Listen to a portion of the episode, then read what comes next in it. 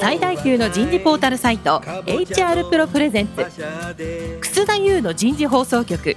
有名企業の人事にズバリ聞く。年間数百社の人事を訪問し続けている人事のスペシャリストでありシンガーソングライターとしても活躍する HR エグゼクティブコンソーシアム代表の楠田優が有名企業の人事や人事をサポートする専門家を招いて企業が抱える課題や実際の事例を紹介しながら解決策を模索していきます。この番組はビジネスコーチ株式会社株式会社ワークスジャパン株式会社マネジメントサービスセンターの提供でお送りいたします。楠田優の人事放送局有名企業の人事にズバリ聞く。パーソナリティの楠田優ですえー、今日と来週2週間にわたってお送りするテーマは、ウィズコロナ時代の新卒採用はこう変わるになります。今日は前半、えー、来週がですね、えー、後半になります、えー。早速ゲストの方をご紹介いたしましょう。ライオン株式会社人材開発センター統括リーダーの岡田浩二さんです。岡田さん、どうぞよろしくお願いします。よろしくお願いいたします。続きまして、キリンホールディングス株式会社人事総務部人事担当採用チームリーダーの土屋洋平さんです。土屋さんどうぞよろしくお願いします。よろしくお願いします。あのね、岡田さんね。はい。僕ね、今日さ、岡田さんとラジオ収録っていうんでね、朝起きてね、はい、一番に何やったかっていうとね、はい。風呂掃除。ありがとうございます。弊社の製品を使っていただいて。土屋さんね、これ、これだよ、これ、これ。ね。これね、あの、ルックプラスのね、バスタブクレイジング。すごいのがね、あの、風呂のバスタブにね、これビューってかけてね、1分経ってね、こするとね、全部綺麗になっちゃう、赤が。これ、優れものですよ。ありがとうございます。私も昨晩使ってます。昨晩使ったの？はい。これ、ほんと優れものだよ。昔のさ、そう、風呂掃除ってさ、あのー、風呂のバスタブの中にしゃがんでさ、って磨かないと綺麗にならなかったんだけど、ピューってかけて1分後にね、中に入らないで外からこうやって磨けばね、綺麗になっちゃう。あの、流すだけでも結構、あ、そうそう。あのね、熱いお湯をね、ピューって流すだけでもバーっと落ちちゃうんだよね。あすごいですね。これはね、ほんと優れものだよ、これ。ありがとうございます。ライオンのコマーシャル付き。恐縮です。これです。500本ぐらい売れたな、今。それで、その後ね、裏のローソンに行ってね、土屋さん、これ買ってきた。ああ、ご愛援いただきました。ありがとうございます。これね、午後の紅茶なんだけど、甘くなくて微糖なんですよ。はい、それでね、ザ・マイスターズ・ミルクティー、午後の紅茶。まだ収録は午前中なんだけどね、風呂掃除の後は午後の紅茶って。あ、これも500本ぐらい売れたな、これで。そうですね。ありがとうございます。これすごくいい、ね。いつも飲んでますよ。あ、無糖飲んで、あ、無糖のやつね。はい。うん。やっぱり最近ね、やっぱりみんな無糖とか好き、飲むようになったよね。そうですね。やっぱ糖を気にする方増えてますよね、年々。健康意識の高まりで。あでもね、土屋さんね、僕20代の頃って、紅茶とかコーヒーとか、砂糖2杯とかね。増量とか 20代の頃あんまり気にしないんで。はい。ドカーって砂糖入れたりして甘くして飲んでたけども。いや、さすがにね、岡田さん、土屋さん、僕ももう今年67になったので、もうそれやるともう人間ドックでめちゃくちゃ怒られるんで。早死にしますよとね。気をつけてくださいね。うん、もう看護師さん、栄養士さん、医者、みんなで寄ってたかって怒られるんで、いつも。すいません、すいませんって謝ってるんで。みんなに言われないとね、もうだから人間ドック行くとね、360度サーベイみたいですよね。もう怒られてなんぼみたいな。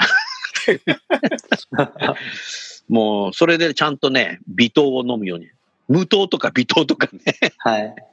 健康意識高い人が増えましたね、国民もね。そうですね。これ重要だよね。もう嬉しいよ。風呂掃除も楽になるし。どんどん便利な世の中になってますね。便利な世の中になってるよね。はい。はい。さあ、それでは今日の本題に入りたいと思いますけども、ウィズコロナ時代の新卒採用はこう変わる。まず、ライオンさん、はい岡田さん、はい今年の4月1日の入社式は、はいオンラインでされたんですか？4月1日はですね、入社式自体を見送りました。見送った。はい。なるほど。で、まあ、例年式典やってるんですけど、これは社長からのメッセージ配信に切り替えて、なるほど。で入社式自体はですね、7月ですね。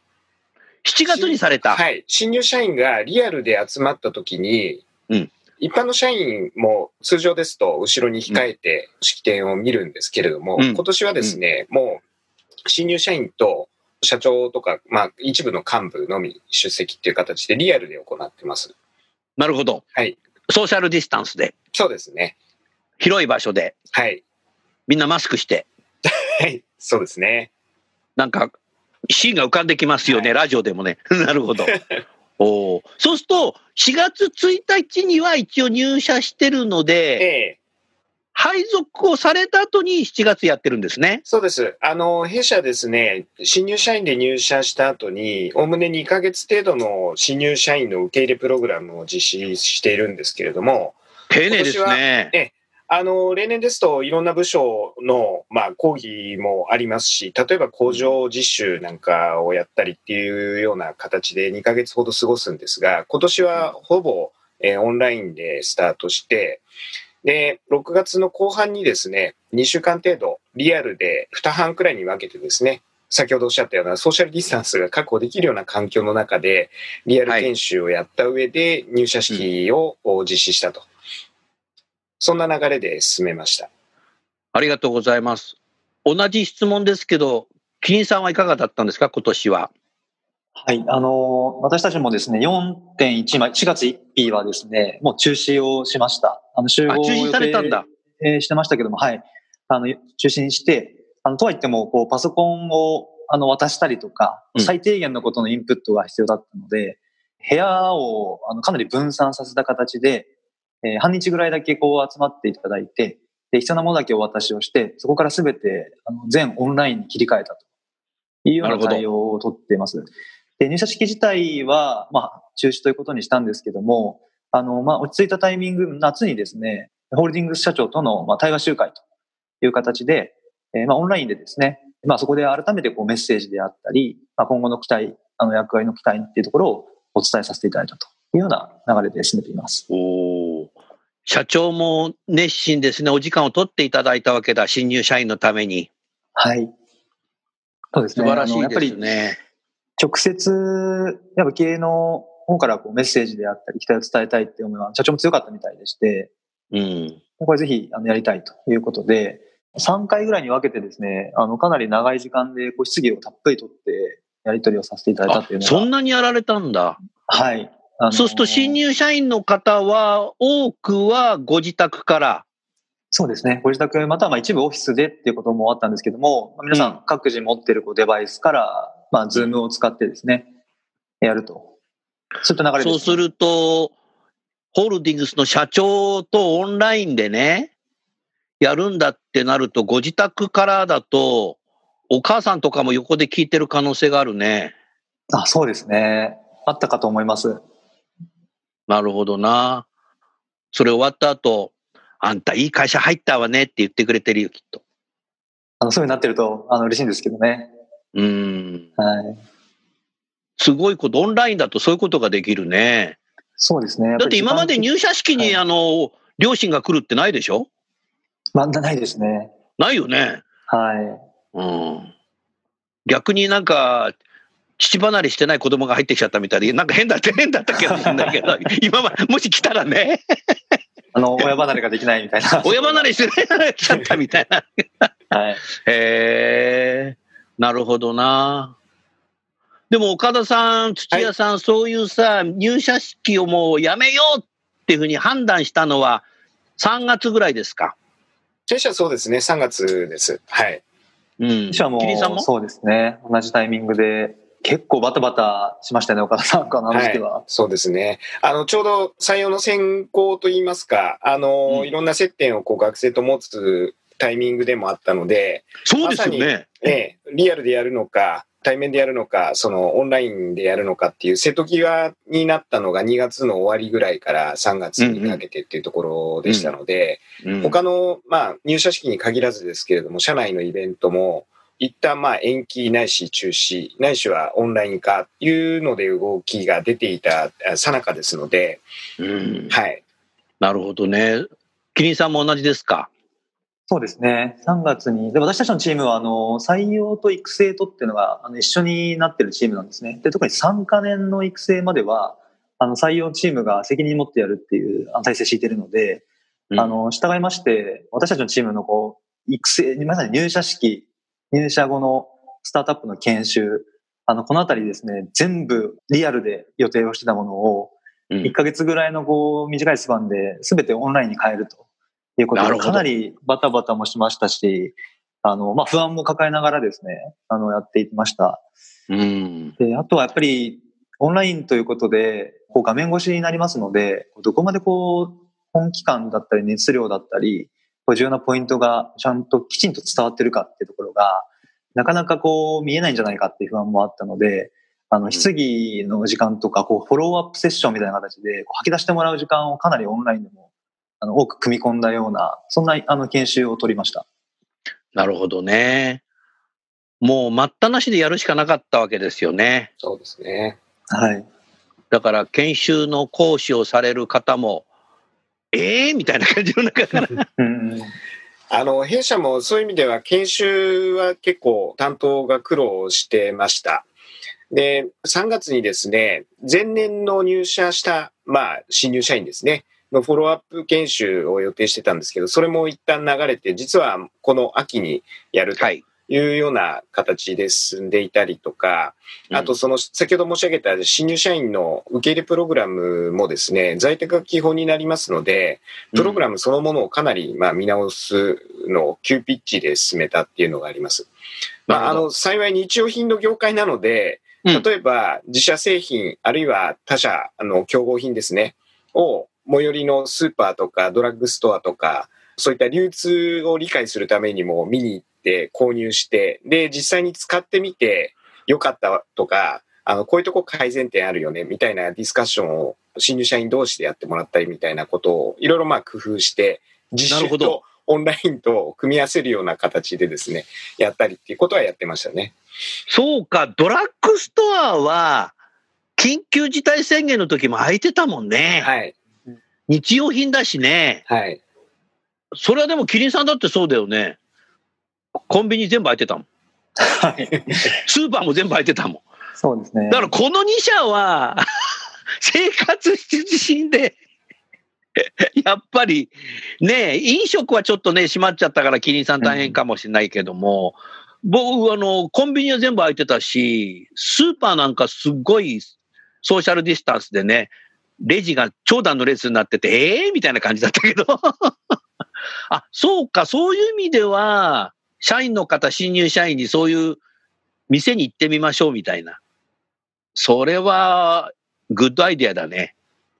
あの、座学だけだとやっぱりどうしても停滞感っていうんですかね、出ちゃいますし、あの、うん中には通信環境があんまり良くない内定者もいたりっていうこともありましたので、そういう意味では、そのオンラインでの講義、座学に終始するのではなくて、何らかその実際に使ってみるとか、リアルの体験を通じて、まあ、メーカーの社員になったっていう中でですね、こう感じるもの、お視点を少しでも何かこう掴んでもらうということは、ちょっと工夫をしたっていうのはあります。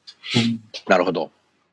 で、話が少しこう時間がね、経過して、今度、今年の10月の内定式はどんな形でされたんですか？土屋さんからいこうか。はい。内定式の方はですね、実はあのオンラインとあのリアルのあうんのハイブリッドっていう形を取りました。えーすなわちですね、あの会場を分散させまして、で、はいオンラインでつなぐと。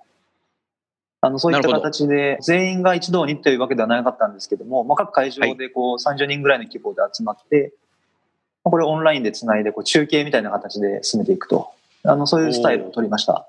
そうすると、は、はい、地方の方は別に中野まで来なくても、そうですね。地元から、家から入っても OK よって。はい。なるほど。まさにこのスタイルにあの行き着いたのはですね、まあ、学生ファーストでっていうようなスタイルを取ってたんですけども、学生ファーストっていい言葉だね。あそうなんですよ。あの土屋さん、まあリスナーの方が相当メモ書いたと思うよ、今。そうですね。あの、入社式が、まあ、オンラインになって、で、あの、新入社員も、あの、あるいは内定者もですね、あの、同じような状況だったんですけども、同期関係性、横のつながりどう作るかっていうところが、あの、すごく課題認識を持っていました。そうだね。で、私たち、あの、うまくですね、オンライン飲み会を結構活用して、で横のつながりを作ったり、あるいは、あの、彼ら彼女たちのこう、声をあ直接聞くみたいなところを結構持ったんですね。おーで、そうすると、やっぱりこう、かなりこうリアル、直接会いたいっていうところへの思いが、あうんのかなりこう膨らんでることをあの捉えて、とはいっても感染リスクもあるので、あの我々も非常に悩んだんですけども、あの内定式は、まあ、彼らの強い思いに応えようということで、最大限感染リスクを抑えた上で、リアルとオンラインのハイブリッドでやろうというような判断をさせていただきました。なるほどね。でもね、オンライン飲み会はもう、ビール売るほどあるからね。そうですね。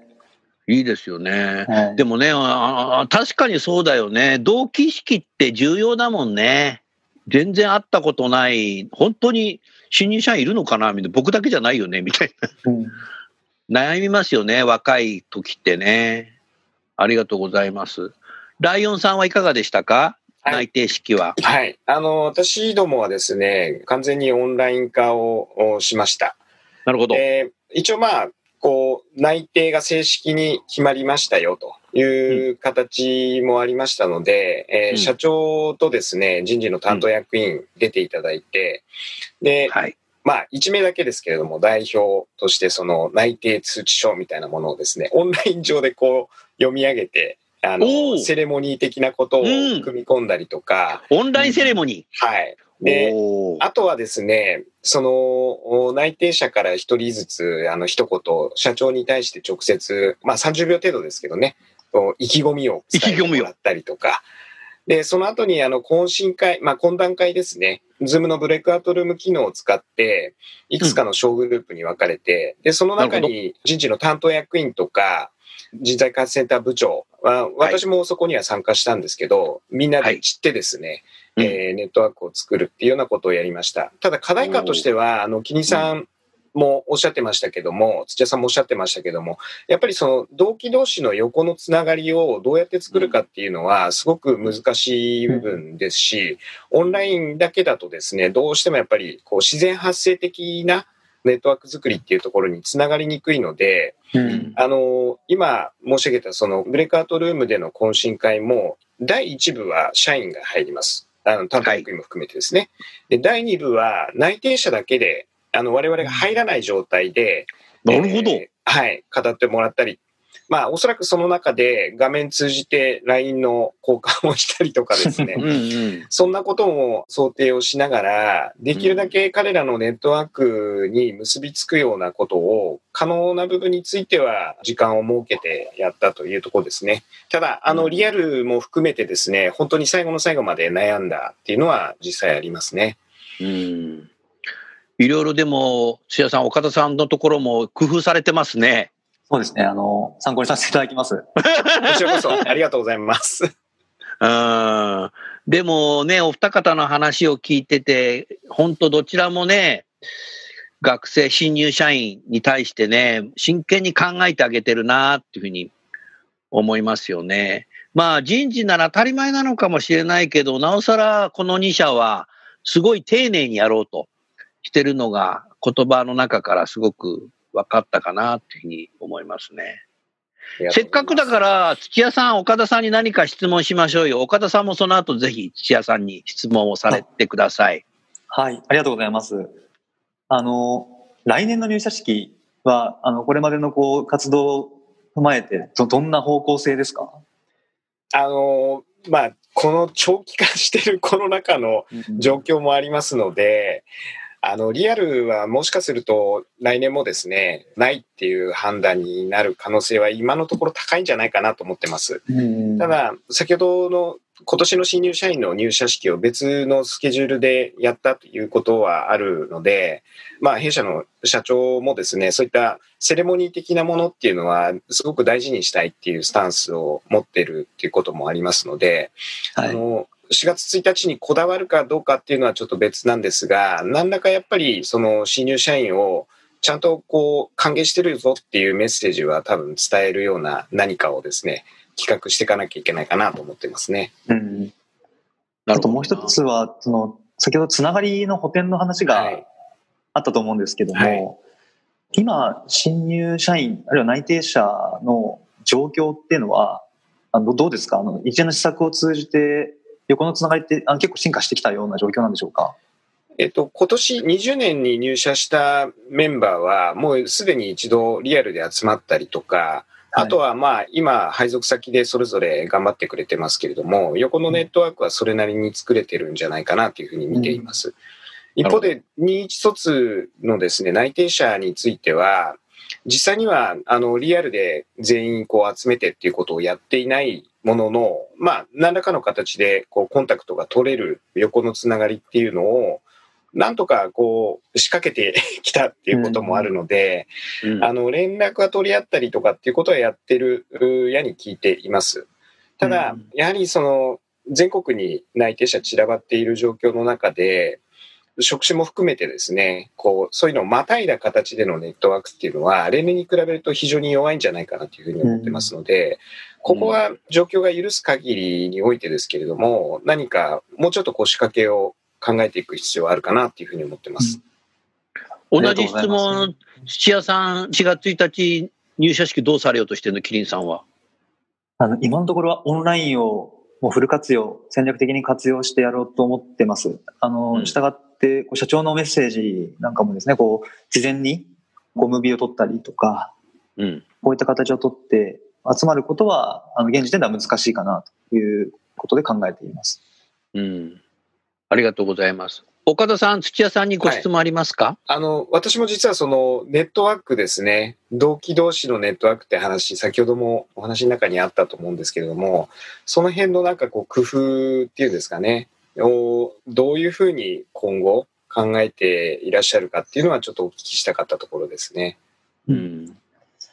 あの、私たちもやっぱりこう、機会がまずはないといけないよねということで、オンラインのこう、こうフォローアップセッションみたいな形で、まあ、半日間とかですね、あの、こういうのを作って、で、終わった後は、あの、懇親会であったり、あるいはそこからこう、人事役員なんかも登場していただいて、こうメッセージを伝えたりということで、もう、あの、完全にオンラインをベースに考えてますね。うん。で、あの、リアルは、ここぞという時、あるいは、あの、感染の防止が、まあ、しっかりできてですね、あの、リスクを軽減できるっていう時しかできませんので、まずはこうオンラインベースでやっていこうということで、単発のものをこう定期的にこう打っていって、できる限り先ほどのこう職種別とかこう、ある群でこう繋がってることはもうすでにあると思うんですけども、あの、ここはよりこうシームレスにつながるような、あの、そういった仕掛けをやっていこうということで、あの、オンラインフル活用っていう感じでございますね。うん。ありがとうございます。もう何か一気にオンラインの時代になってしまいましたね。そうですね。はい。ただ先ほど言ったようにやっぱ横のつながりとか、そこはやっぱりトライアンドエラーで工夫していくっていうのは永遠にありそうですね。そうですね。うん。大きなテーマになると思いますね。これあの、中の社員も同じことが言えるような状況だなというのは。そうだよね。社員もだってみんな在宅なんでしょ？はい。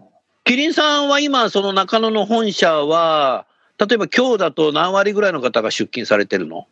上限3割に設定してるんですけど、3割いってないですね。もう1割ぐらいの推移かな。あ、あの広いオフィスが？もう、あの、ガラ空きな状態です、ね。ガラ空きなの？はい、僕にまた貸ししてよ。あの、なんかそれでビジネスができちゃうんじゃないかって感じですよね。本当だね。はい、あ、そうなんだ。じゃあ中野の駅前のさ、路地の飲み屋街とかあるじゃない。はい。夜とかじゃあ閑散としてるんだ。そうですね。まあ、徐々に賑わってきたようには見えますけど、やはり、まあ、前世紀、あの、ビフォーコロナと比較すると、うん、まあ、かなり減ったなという印象が強いですね。うん。そうすると、社員の方もそれだけ在宅で仕事、本社の方がね、してると、横のコミュニケーションって取りにくいよね。マネージャーと部下はさ、やっぱり、もう仕事でね、予算も達成しなきゃいけないから、いろいろこう対話したりしていくんだろうけど、横の人が何やってるか分かんなくなってっちゃうよね。人事の中でもそうなんじゃないの？もうなんか採用責任者と労務担当者なんて全然口聞いてないみたいな。うん 分かりやすく言うとね。偶然性が減ったっていう言い方を社内でよくしてるんですけども、なるほど。偶発的な対話とか雑談とか、あとはこう、やっぱ非言語情報っていうんですか、あの、元気そうだなとか、うん。ちょっと疲れてそうだなとか、あの、こういったものが全く取れなくなったので、だってあの、キリンさんもさ、かつては八丁堀だとか原宿だとかに分散してたのを中野に引っ越してさ、なんかもうワンフロアでさ、はい。あの、キリンビールの方も、キリンビバレッジの方も、あの、一緒のフロアの中でね、横のコミュニケーションものすごく大切にしていて、みんな仲間なんだみたいな形でやってたけど、あれが今できなくなっちゃったってことだもんね。そうですね。あの、リアルという形は、あの、難しくなってきたという形ですね。横のコミュニケーションがね、そこは本当大きな、日本全体の課題かもしれない。世界全体の課題だね、これうね。ん。うん。ライオンさんは今の本社は何割ぐらい今日出社されてそうですか？あの、当然日によって変動はあるんですけど、おおむね3割程度、やっぱそのぐらい同じなんだ。ええそうですね。おーやっぱり、そうすると既存の社員の方も、横のコミュニケーションがちょっとい今までとは違ってきちゃいましたね。はい。うん土屋さんもおっしゃってたように、その偶発性とかですね、偶然のコミュニケーションみたいなところ、あとはそのアナログ情報として、あ、この人元気そうだなとか、この人ちょっと元気なさそうだなっていうのが、見つけにくくなってるっていうのは確かかなと思ってます。で、特に若い人たち、あの、入社して、まあ、そんなに経ってない人たちですね。が、やっぱり、あの、やや孤立するような状況も、現場の方でもいくつか出てきているっていう話もありそうなので、その辺のケアっていうのは、全社的にどう対応していくかっていうのは大きな課題になってきてるなと思ってます。確かに在宅勤務って考えたら、全部陸のことになっちゃってるもんね。はい。あうーん。で、まだ家族がいる人は、人との接点って必ずあると思うんですけど、例えば単身者で一人で一人暮らしとか。ええ、それで一日オンラインでみたいな話になると、やっぱりあの孤独感っていうか、そういうのは出てきやすくなるんだと思うんですよね。うん。なので廊下ですれ違ったりするときに声かけらんないもんね。はい。うん。あ今夜飲み来いよとかって言えないもんね。そうですね。そうか。ああ、そこは本当に若年層に対しては、本当に何か解決することを考えていかないと難しくなるね。そうですね。うんでも何かこう、メンタル面含めて、何かこうサポートはされてるんでしょ？あの、まあ、各その部署単位でですね、いろいろこう雑談タイムを設けたりとか、うん。要は仕事のレポーティングだけじゃなくて、えー同じチーム内でですね、コミュニケーション取る時間。で、それも、あの、他の予定があれば別に強制参加じゃなくて、自由に出入りができるような時間を設けたりみたいなことはやってますね。なるほど。はい。雑談って重要ですよね。改めてそういうことを感じるね。うん。うん。雑談の中から自分は承認されてるんだと思うこともあるだろうし、うんそうですね。雑談の中から、あ、そのアイディアいいね、みたいな。アイディアの会議をやろうっていう中よりも雑談の中からのアイディア出る可能性あるよね。うん。アイディアのための会議をやりますっても何も出ねえじゃん、みたいな。余計もやもやしちゃったりする余計もやもやするよね。え みんな引いちゃうよね。なんかちゃんと言わなきゃいけないのかな、みたいな。雑談って今初めて重要だっていうことがみんな気がついたのかもしれない。岡田さん、土屋さんさ、例えば僕20代の頃の昭和だけどね、会社は仕事中にね、死後慎みなさいって言われた。で僕怒られたもん。楠田お前、仕事中に雑談してんじゃないよと。はいと。時代変わったね。変わりましたね。雑談が必要になってきてますもんね。ああ20代の頃ね、雑談して怒られたから、岡田さん、土屋さん、僕今雑談ばっかしてんだね。反動かもしれない。あ、バカですか。まあでも改めてこの雑談を設定しなきゃいけないっていうのも、あの、実はすごく違和感のある話なのかなっていう気もしていて。おっしゃる通りだね。違和感あるね。ええ、本当は自然発生的に出てくるものだと思うんですよね。あ、おっしゃる通りだ。おっしゃる通りだ。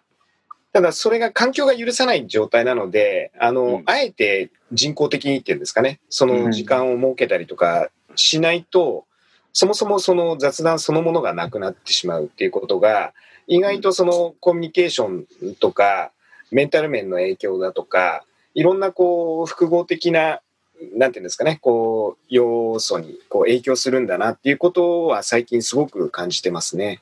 うんそうすると今日のテーマで、今年入ってきた新入社員は、かなり孤独になってる可能性もあるので、配属している先輩とか上司が、いかにこう、オンライン上で声をかけるとか、あとは LINE で何か絵文字を送る雑談もするとか、うんなんかいろんなことをしていくっていうことが重要になってきましたね。はい。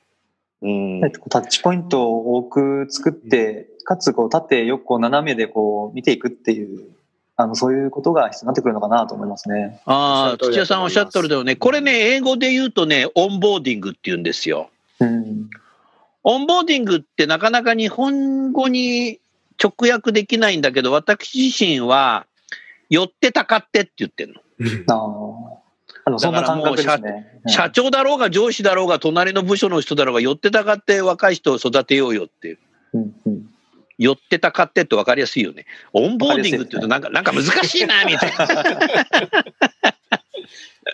うん。はい、ありがとうございました。えー、来週もですね、えー同じテーマで、今度はですね、これからのこう採用とか、インターンシップとかね、その辺の話を、まだまだコロナが続きそうなので、お話を聞きたいなというふうに思います。最後にゲストの方をご紹介して番組を終わりましょう。えーライオンの岡田さん、キリンの土屋さん、どうもありがとうございました。どうもありがとうございました。。